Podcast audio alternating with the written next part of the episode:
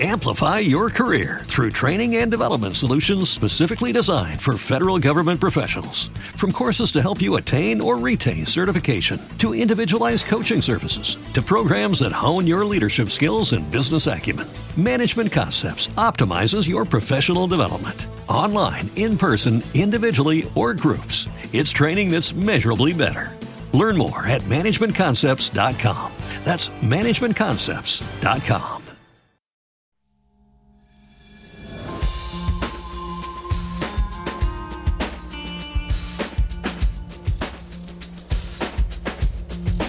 Bienvenidos al podcast Les Administradores Públicos.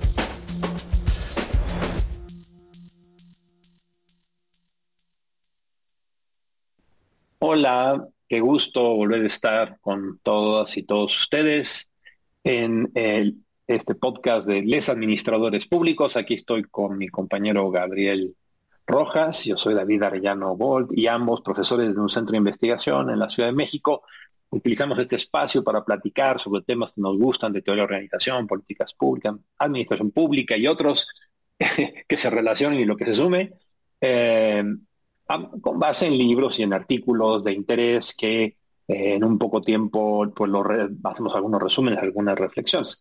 Y eh, pues eso siempre ha sido muy, muy, muy grato. ha sido muy grato estos últimos, estos tres años, ya estamos en nuestra cuarta temporada en podcast. ¿Cómo estás, Gabriel?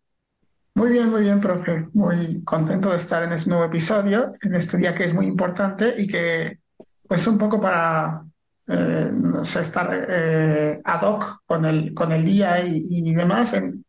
traemos un libro de una profesora, Mariana Matsukato, que habla sobre el Estado emprendedor.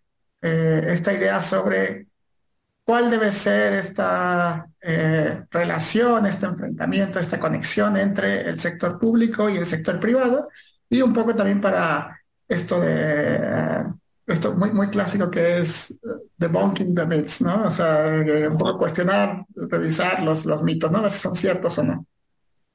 Sí, la profesora Mazzucato se hizo súper famosa. Bueno, ella era famosa y, este libro que resume mucho de sus investigaciones, eh, bueno, la hizo todavía más famosa y con mucha razón, porque, pues sí, digamos, el tema de la innovación, ¿no? El tema de, moda, donde eh, está claro que una economía difícilmente se desarrolla si no se genera innovación, entendiendo por innovación no nada más las invenciones científicas o dentro de las empresas respecto de, algún tema, sino que estas eh, invenciones tienen que pasar por un proceso, digamos, de prueba del ácido del, de que la sociedad lo necesite, lo solicite, de que el mercado lo, lo, lo, compre y en fin, de que sea comercialmente viable y exitoso. Y entonces eh, existe la idea, dice Mazzucato, de que eh, el sector privado es el que innova y el gobierno estorba, ¿no? Por ejemplo.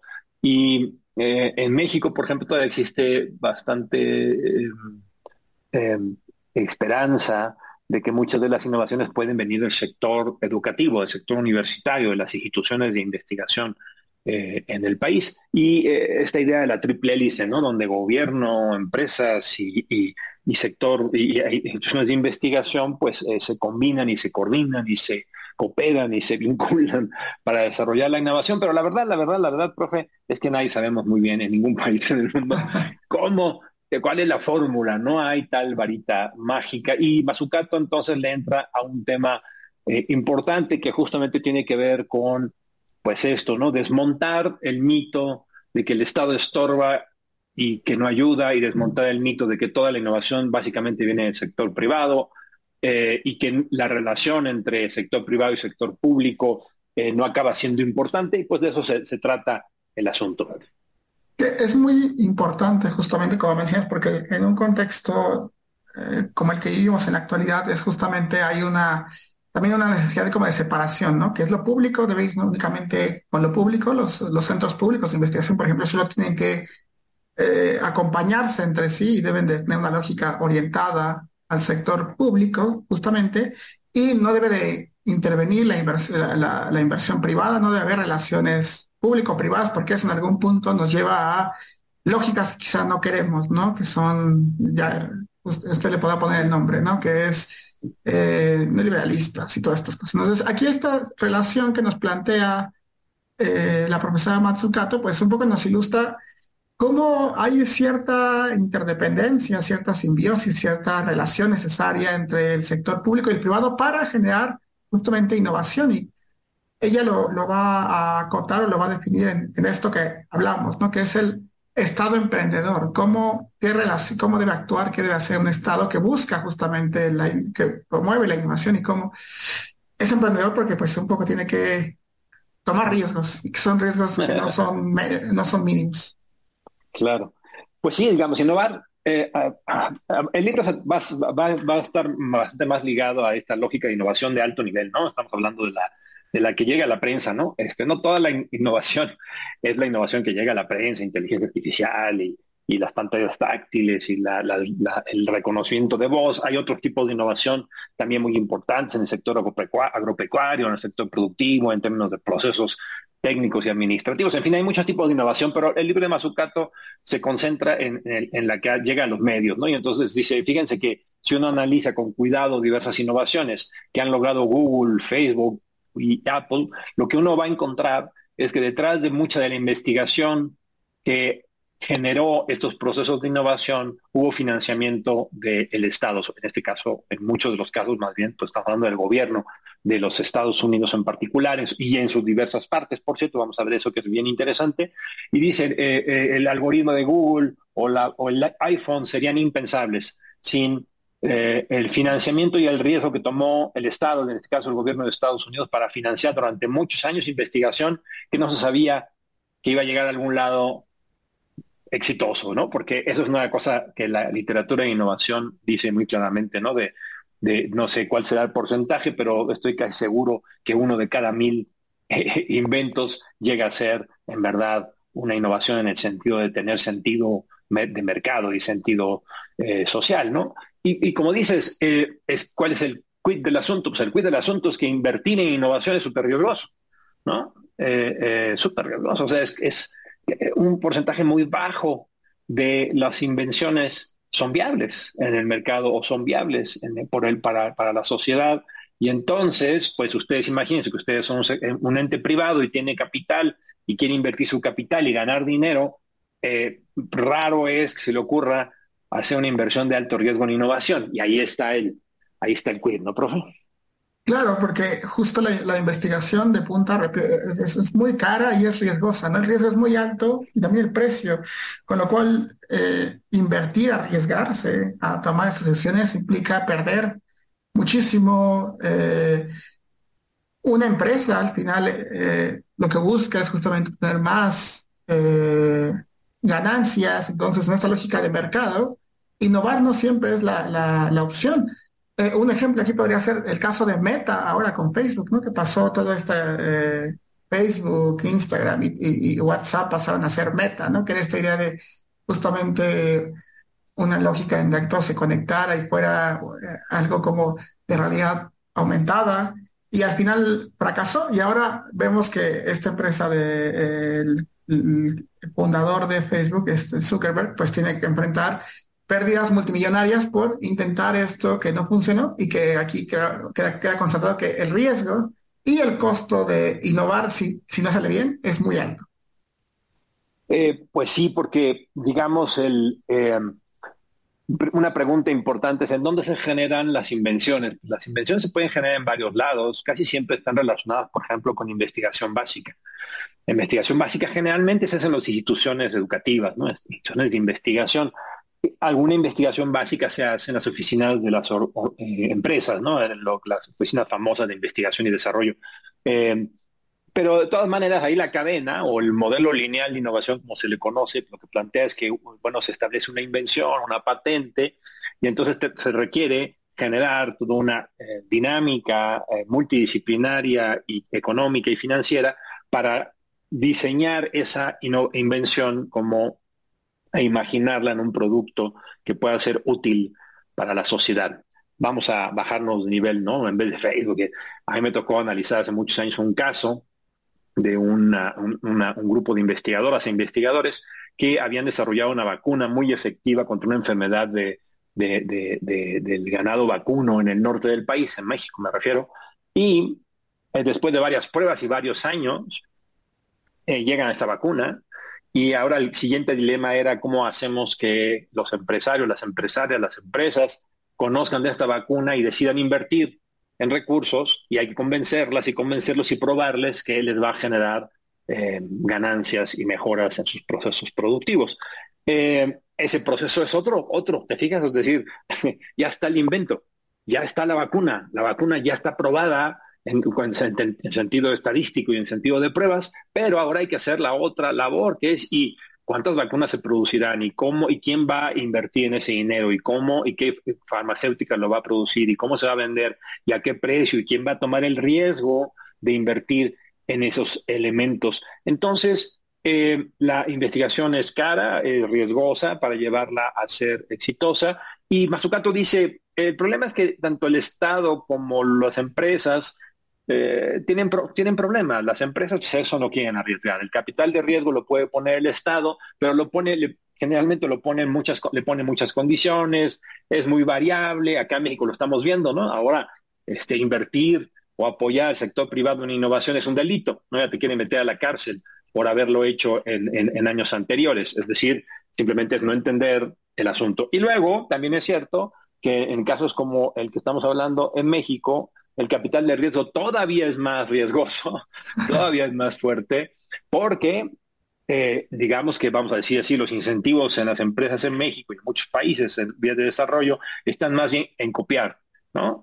porque mejor voy a traer ya la tecnología probada y no voy a atreverme a invertir en tecnología eh, nueva. Por eso, porque es muy riesgoso. Y luego el Estado te dice, sí, además yo te doy el dinero, pero tienes que producir resultados en un año porque es el año fiscal en que mi presupuesto lo tengo que rendir cuentas. No, bueno, este, ¿cómo en un año eh, yo voy a tener resultados entendiendo tu regla presupuestaria gobierno, que muchos gobiernos la tienen, y entonces, este, pues él, dice, Mazucatus es la bronca, ¿no? Ni, los, em, ni las empresas son completamente perfectas y innovadoras y arriesgadas y, y, lanzadas y etcétera, etcétera, ni los gobiernos son, acaban siendo la pieza única que puede con este resultado. Entonces dice, bueno, por eso hay que crear la categoría del Estado emprendedor, ¿no? Eh, sentido más pragmático del asunto.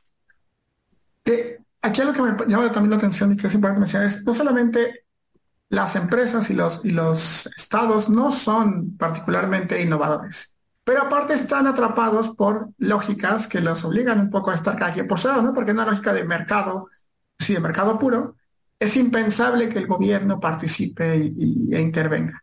Y en una lógica muy de estatal, muy de Estado, pues lo público es público y no se puede mezclar con lo privado. Entonces también ahí tenemos esa lógica donde justamente tenemos esos problemas. Entonces, en ese sentido, la, la Matsukato menciona este Estado emprendedor, que es un Estado que, o es, es, un inversor pionero, ¿no? que asume riesgos y eh, es importante pensar, mencionar justamente que, bueno, el riesgo es una, es una parte fundamental porque no se tiene nunca seguridad del éxito, como ya mencionabas, nunca se tiene justamente la certeza de que va a funcionar, que va a impactar, que va a generar un rendimiento para quien invierte. Entonces, necesariamente el Estado tiene que aventarse este riesgo en muchos casos y eso es lo que luego le da fruto para justamente casos de éxito, donde justamente el riesgo era muy elevado, pero terminó pagando. El tema es que justo, como tú decías, ¿no? Es una en, un montón.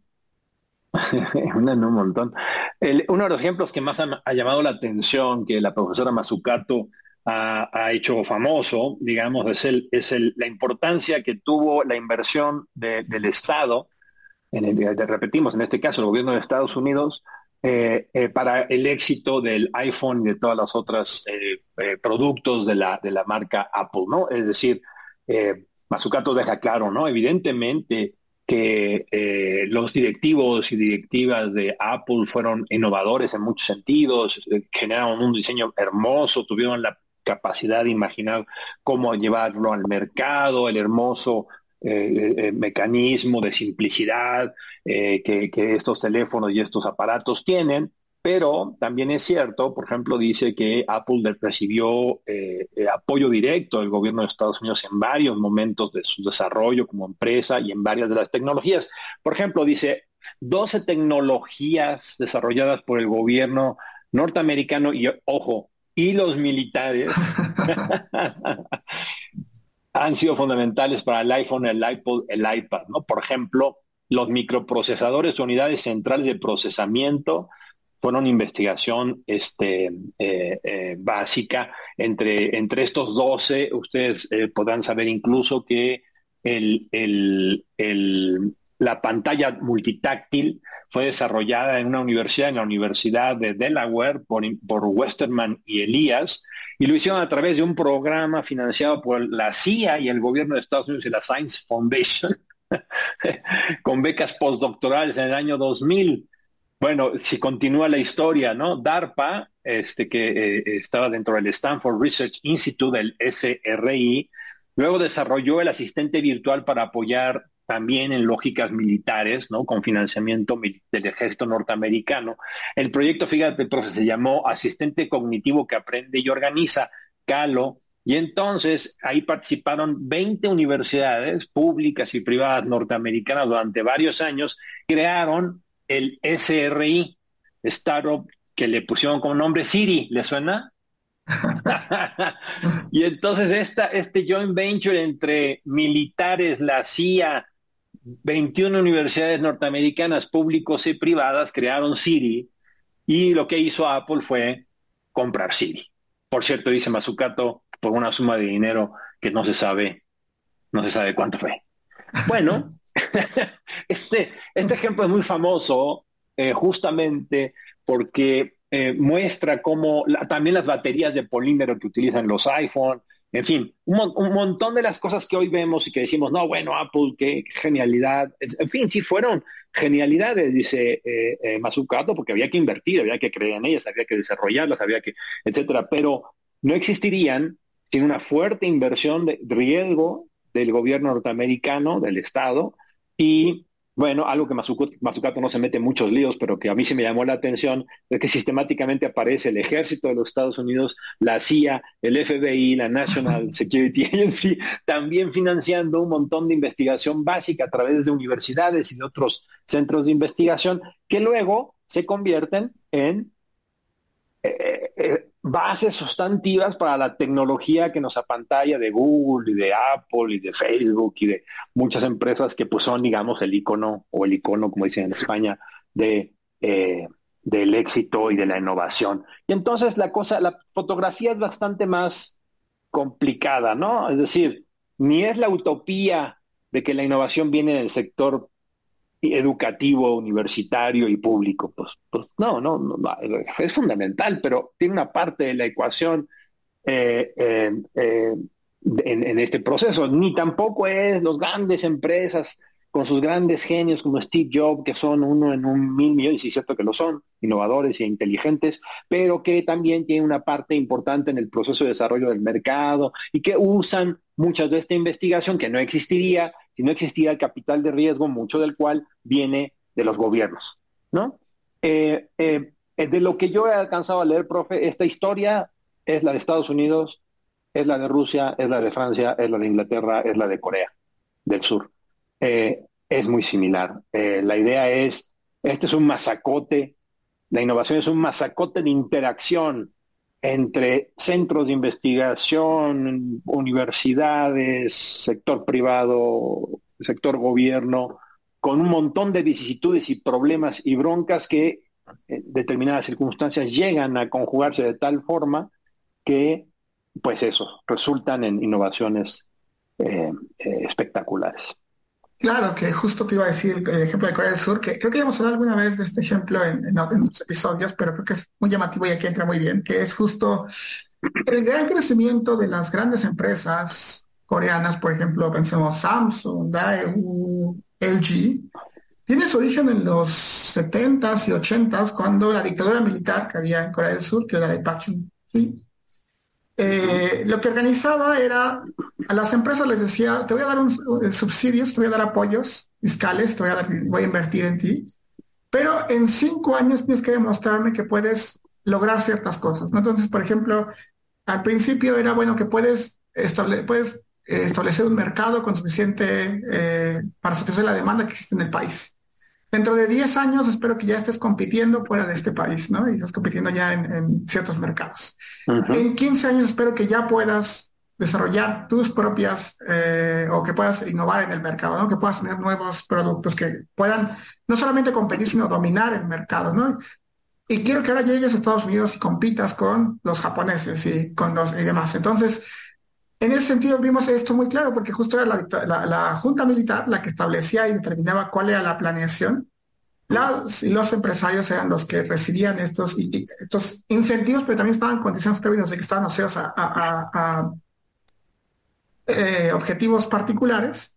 Y esto lo que dice, bueno, pues creo que tenemos esa, esa fuente de innovación, esos apoyos que fueron hace ya 50, 40 años. Ahora tenemos que son empresas muy potentes que son sumamente innovadoras y que ciertamente todavía hay una relación muy cercana entre gobierno surcoreano y estas empresas y que en sus inicios tiene una relación muy clara entre el Estado, las empresas, que dio fruto en, la innovación y pues el, desarrollo aceleradísimo que tuvo la sociedad surcoreana a través de estas empresas que también proveían justamente em, incentivos o apoyos para el desarrollo de este, universidades públicas, de educación para toda la población y tenemos justamente a, estas, a las empresas que mencioné son, son monstruos. Eh, pues Samsung, LG, Daewoo, Hyundai, en fin, pues ahí está un, otro ejemplo muy claro de esto que nos menciona eh, Matsukato. Innovación, entonces, pues es mucho más solamente que técnicos científicos de bata blanca, ¿no? Como los imaginamos, innovación tiene que ver con el uso del poder del Estado, tiene que ver con el uso militar y el desarrollo militar, tiene que ver con el fortalecimiento de las economías y de las sociedades, incluidos en regímenes autoritarios, ¿no? Como en el caso de Corea del Sur, que está planteando en su momento, este, dominado por una, eh, eh, una dictadura militar que sin embargo tuvo la, la, la, visión de pensar que la innovación y la tecnología iban a ser fundamentales para, para su país, no pasa en cualquier dictadura. Y entonces esta relación entre militares, Estado, dinero, empresas, bueno, pues obviamente que es un, es un vínculo, yo un masacote, pero es, un, es, un es una, una, una, red eh, donde hay muchos intereses, donde hay muchos errores, donde hay muchas reglas, ¿no? Decía yo, los gobiernos, por ejemplo, eh, uno de los efectos que causó el libro de la profesora Mazucato fue pues una gran eh, queja de muchos sectores que decían, ¿y qué vimos los que pagamos impuestos?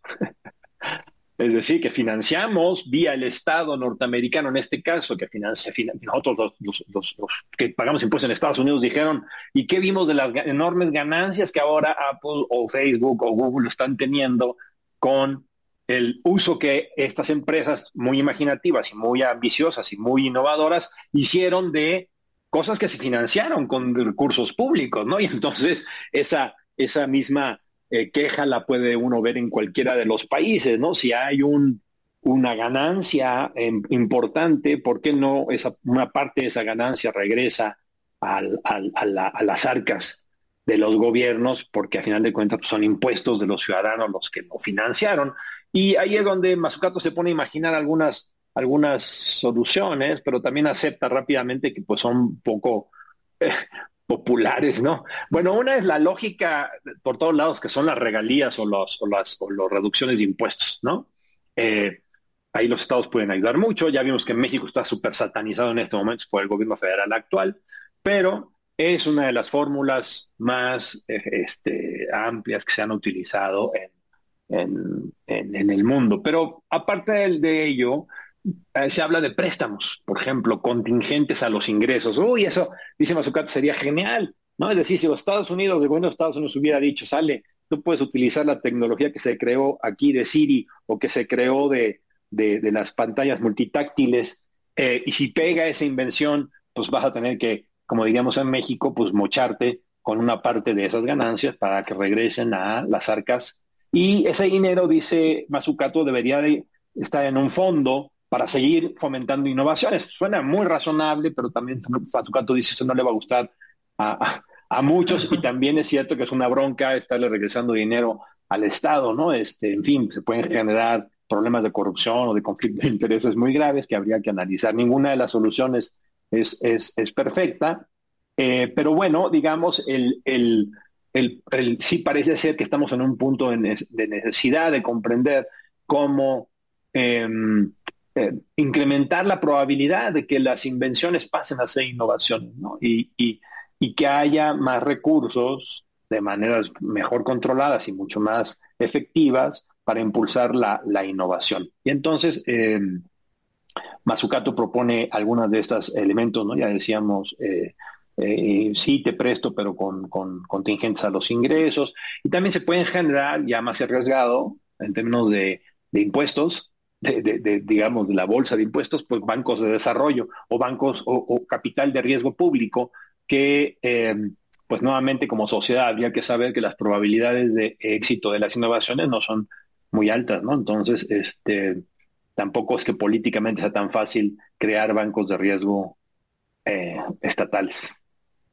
Y justamente ahí están los problemas, ¿no? cada una en estas dos lógicas que, que, avisábamos al inicio, ¿no? Está la lógica del Estado, lógica de las empresas, ¿no? Que la empresa busca más, más ganancias, generar más, más, más ingresos, más inversión. El Estado busca otras cosas, busca el desarrollo de la ciudadanía, busca la equidad y demás. Entonces vemos cómo las dos lógicas terminan por atraparlos.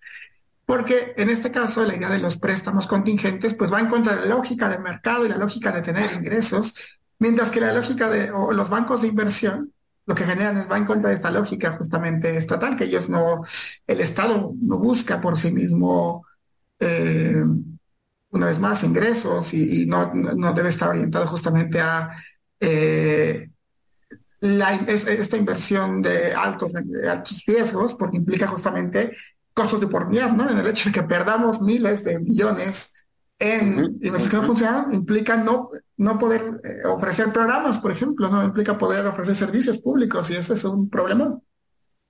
Pues sí, profe, la idea, al, final de cuentas, que está detrás del libro Mazzucato, pues es esta discusión que en algún momento fue muy optimista y que hoy ya no lo es tanto, lo de la triple hélice, ¿no?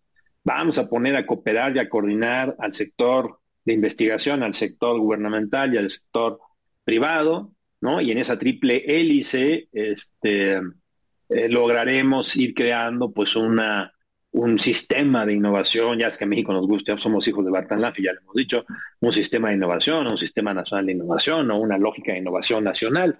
Eh, y en la práctica eh, todavía en realidad estamos hechos bolas, digamos, ¿no? y no solamente en México, me refiero en general en muchos países, lo que queda claro es que se necesita capital de riesgo y hay que sacarlo de donde se pueda y ese capital de riesgo pues tiene altas probabilidades de, no funcionar, pero cuando funciona, funciona muy bien. Y luego los ingresos no siempre son equitativamente distribuidos, ¿no? Es decir, como en este caso de Apple o de Google, que no podría pensar muy simplistamente, bueno, pues se aprovecharon, vamos a ponerlo entre comillas, ¿no? Se aprovecharon, se agandallaron la tecnología que fue financiada con recursos públicos, han obtenido enormes ganancias y que le han regresado a, las universidades, a los investigadores, investigadores, a los centros de investigación y en general a los, a los, a los que pagan impuestos para financiar este capital de riesgo, ¿qué les han regresado? Este, pues parece que no mucho, ¿no? Y entonces se siente como injusto. Eh, Mazzucato, por lo tanto, es, un, por lo tanto, este libro es, es, paradigmático porque yo pienso que puso varios puntos sobre las sillas, ¿no? Primero, quitó el sobreoptimismo de esta idea de la triple hélice, mostró una lógica más organizacional y política detrás de ella, y también mostró y, puso en claro, que creo yo, para la sociedad, que este asunto de la innovación es costoso, que hay que invertir y que hay riesgos implicados, y que si dejamos solo al sector privado no va a pasar mucho, si dejamos solo al gobierno no va a pasar mucho, si dejamos solo a las universidades no va a pasar mucho y la integración o coordinación de estos tres es un cotorreo y una bronca.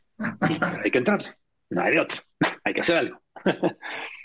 justamente ahí están los mitos desmontados, todos los que mencionas son justamente esto que nos dice Matsukato que es clave y que eh, eh, siempre hablamos en este podcast de paradojas y de dilemas, ¿no? Y la paradoja aquí es la coordinación y la cooperación entre, entre, eh, las eh, organizaciones privadas y el Estado y las universidades es un problema significativo, pero es necesario, porque sin ellas no hay innovación. Entonces ahí está el gran problema. Eh, ese es el, punto central de este capítulo y el que cuando nos escuchen van a pensar, o sea, todo esto para que nos digas que... pero bueno, así, no, pero podemos aprender, podemos aprender mucho. Fíjate, también dentro de los estudios que hice hace algunos años, que me tocó hacer evaluaciones de varios programas de innovación, hubo uno que, me pareció realmente ah, entre deprimente y, y esperanzador contradictoriamente, porque un grupo de investigadores investigadores en una universidad pública hacen un desarrollo, una invención sobre eh, el nopal y sus propiedades contra la diabetes. Y la universidad, que no voy a decir el nombre, no tiene reglas para permitirles ni, ni que conseguirles dinero y luego si conseguían dinero, aprovecharse privadamente de las regalías del invento en caso de que fuera exitoso. Qué contradicción. Y entonces hacen lo que se conoce como un spin-off, se salen, ¿no? Un startup, se salen, ¿no? Como le llaman, este, como les encantan las palabras en inglés en este sector de innovación, ¿no? Bueno, crean otra empresa, pues se salen de la universidad, o no, no, no me acuerdo si se salen o siguen en la universidad, pero crean una empresa. Y entonces su invención, que fíjate, si le hicieron con recursos públicos, se la llevan a una empresa privada. Claro, ellos fueron, ellas y ellos fueron los inventores, pero claro, usaron los laboratorios, pero la universidad no podía, y no porque no quisiera, ¿eh? No le dejaban las reglas de Hacienda y otras reglas este, estatales que hubiera más inversión y que esa inversión pudiera tener un beneficio para los investigadores y las investigadoras. Entonces salen, se llevan su invención, que fue creada con, sector, con algo de recursos públicos, porque ya no podía continuar, y luego le piden a CONACYT recursos para desarrollarlo, pero CONACYT les dice, yo no puedo darte recursos hasta cierta cantidad y además es por un año, porque así es el ciclo fiscal en el país. La empresa quebró el invento ahí está. No sé qué habrá pasado. Eso fue hace como 10 años que, lo, estudié. Eh, y la empresa quebró. Es decir, no consiguió capital de riesgo, ¿no? Entonces, estamos estábamos en el peor de los mundos. La universidad no pudo usarlo. No pudo desarrollarlo, pese a que ya invirtió algo del capital ahí. Los inventores, inventoras, lo intentaron, medio, ay, con broncas, ¿no? Haciendo una empresa, y, pero ahora hay que hacer que la empresa sea viable y no consiguen recursos y los recursos del Estado vienen atados de tal manera que es imposible desarrollar en un año los elementos básicos para que la el invento se convierta en innovación y entonces la sociedad mexicana se quedó, no, por lo menos cuando yo hice el estudio, como el perro de las dos tortas, ¿no? Sin invención y sin innovación. Entonces la integración sector público, privado, gubernamental es una broncota, pero por ahí es el camino, no hay de otra. No hay de otra, ¿no? Por más que acá en México insistamos, estemos ahora perdidos en la política de innovación desde el gobierno, eh, eh, eh, queda claro que sin estos tres elementos no vamos a llegar muy lejos. Y creo que esa es una excelente forma de concluir este episodio con esa reflexión final, porque justamente estamos viviendo que estos, o sea, algunos de estos ejemplos son de, de, hace dos décadas ya, ¿no? Y otros casos tienen 40, 50 años de innovación y, ir como en contra de la corriente y tratar de regresar al pasado. Cuando ya te diste cuenta de 50 años que ese no era el camino, pues también es algo que no parece muy, muy lógico, pero bueno, aquí andamos, así lo hacemos y a ver a dónde llegamos. Está muy bien. Pues vale, este, muchas gracias, profe. Nos vemos en el próximo episodio de Les, Les Administradores Públicos. Chao, chao. Nos vemos, chao.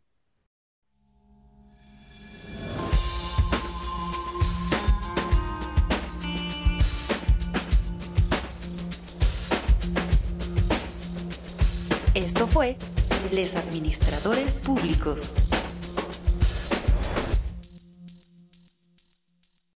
Amplify your career through training and development solutions specifically designed for federal government professionals.